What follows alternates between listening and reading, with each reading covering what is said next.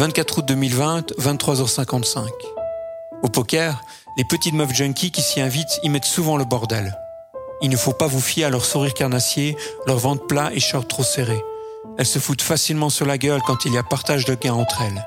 Et vas-y que les baffes volent et que le sang des gicle sur les murs. Et quand c'est jour de paix, pour les esclaves de la malbouffe, devinez qui se pointe pour te proposer d'aller les voir essayer au supermarché des habits que les filles portent en dessous? Elles pensent qu'on nage dans la petite monnaie? Alors, avec les collègues, on se cotise pour aller à tour de rôle les prendre en photo au supermarché. Ainsi, on a tous leurs photos qu'on peut afficher au local de pause. Et si on attend les changements de saison avec autant d'impatience, c'est surtout parce qu'il a une nouvelle collection d'habits. Et s'il y a plus beau métier que cuire des hamburgers, c'est vraiment photographe de mode.